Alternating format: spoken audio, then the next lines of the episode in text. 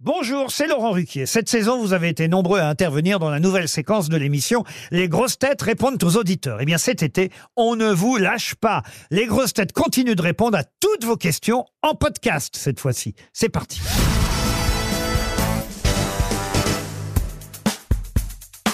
Fabrice, bonjour. Bonjour. Et on va commencer par une question de Tristan qui a 38 ans et qui vous demande ceci. Est-ce que vous pensez qu'on rit encore des mêmes choses dont on riait il y a 30 ans? Non. Aujourd'hui, euh, on vit une époque de puritanisme refoulé, d'associations infernales qui surveillent chaque mot que l'on peut dire. Ça, c'est les réseaux sociaux. hein. Donc, on ne peut pas rire euh, de, de- de choses dont on riait il y a, il y a 30 ans. Il y a des tas de sketchs qu'on qu'on pourrait plus passer aujourd'hui.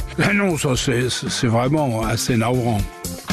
Ensuite, on a Isabelle, 53 ans, qui vous pose cette question. Vous avez animé l'émission La Classe sur France 3 et c'est dans cette émission que Bigard, une autre grosse tête, s'est fait connaître du grand public. Euh, alors, est-ce qu'il était déjà fou à l'époque?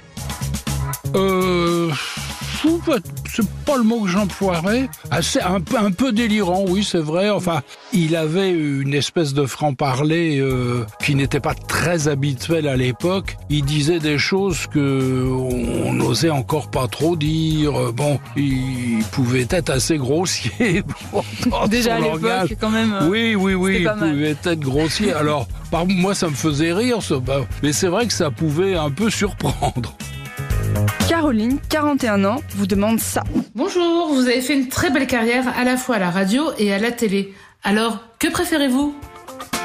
C'est extrêmement différent. La radio, c'est un instrument rapide, c'est un instrument... Euh, D'abord, on faisait du direct. hein. Moi, on était toujours en Ça direct. n'existait pas les Et émissions le direct, c'est très excitant, bon, c'est très amusant, moi j'adorais ça. Et la radio, c'est euh, c'est vif, c'est rapide, ça demande pas une technique lourde. La télévision, ça demande quand même une technique qui a beaucoup évolué d'ailleurs, qui s'est allégée. Enfin, qui, qui, qui reste euh, un, un peu comparable à celle du cinéma. Mm. Faut des lumières, faut du son, faut un décor, il faut etc.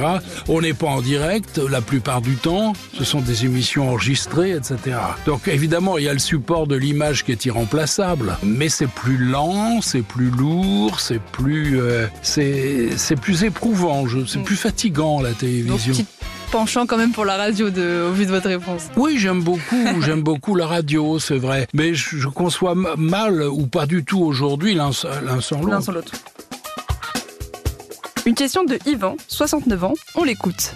Voilà, parmi toutes les animations que vous avez pu faire, les émissions que vous avez pu animer, quelles sont celles que vous avez adorées et surtout quelles sont celles que vous avez pu détester? Moi, j'ai- beaucoup aimé beau- beau- beaucoup d'émissions. En radio, j'aimais toutes les émissions que je faisais. J'aimais surtout les émissions en public.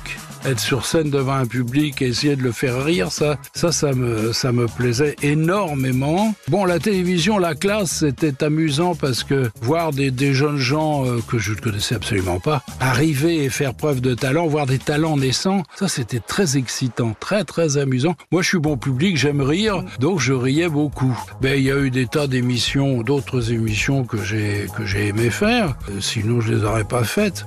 Non, en revanche, il y a des émissions que j'aurais aimé faire et que je n'ai pas. Bah, Et du coup, c'est de... Moi, j'aurais aimé faire une émission sur le football. Ouais. Je suis un, con- un, un fondu de football complètement intoxiqué au dernier degré.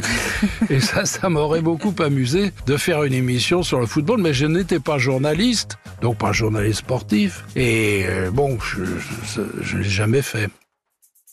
Et enfin, une question de Marjorie, 67 ans, qui vous demande ceci. Bonjour Fabrice, c'est vous qui avez rendu populaire la fameuse valise RTL. Quel est votre plus beau souvenir, soit avec un artiste, soit avec un auditeur Il y, a eu, il y a eu des choses incroyables. Certaines fois, il y a- ça, ça tournait carrément au, au sketch. C'était. Ah, c'était hallucinant. Un jour, je suis tombé sur une auditrice. Je dis, Bonjour madame, euh, Fabrice, tout ça, RTL. euh, Je vous appelle pour la valise. Ah oui, non, alors. euh, vous tombez mal, mon mari vient de me quitter. Effectivement, c'est pas bon. Oui, c'est- et il est parti avec ma voisine. Madame Intel, à te- telle adresse. Ah ouais, j'ai écouté, c'est peut-être pas eu indispensable de nous donner tous les détails. C'est une salope, Pard- pa- pa- pardonnez-moi l'expression. C'est une salope, je, je la hais, etc., etc. Je dis, oui, je, je peux le concevoir, mais bon, est-ce que vous connaissez quand même le montant de la valise? le- Ah mais oui Ah mais oui, me dit-elle, je le connais Et elle me donne le montant de la valise. Et je lui dis, bah madame, vous avez, vous avez gagné cette, euh, cette, cette valise, ça va peut-être un peu vous consoler, Consoler, ouais, etc. consolation. Ah, elle me dit, oui, parce qu'avec cette somme, mon mari, il va revenir.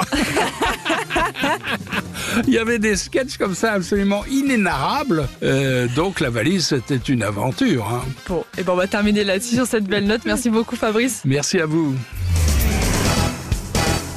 Retrouvez tous nos replays sur l'application RTL ainsi que sur toutes les plateformes partenaires. N'hésitez pas à vous abonner pour ne rien manquer ou pour nous laisser un commentaire.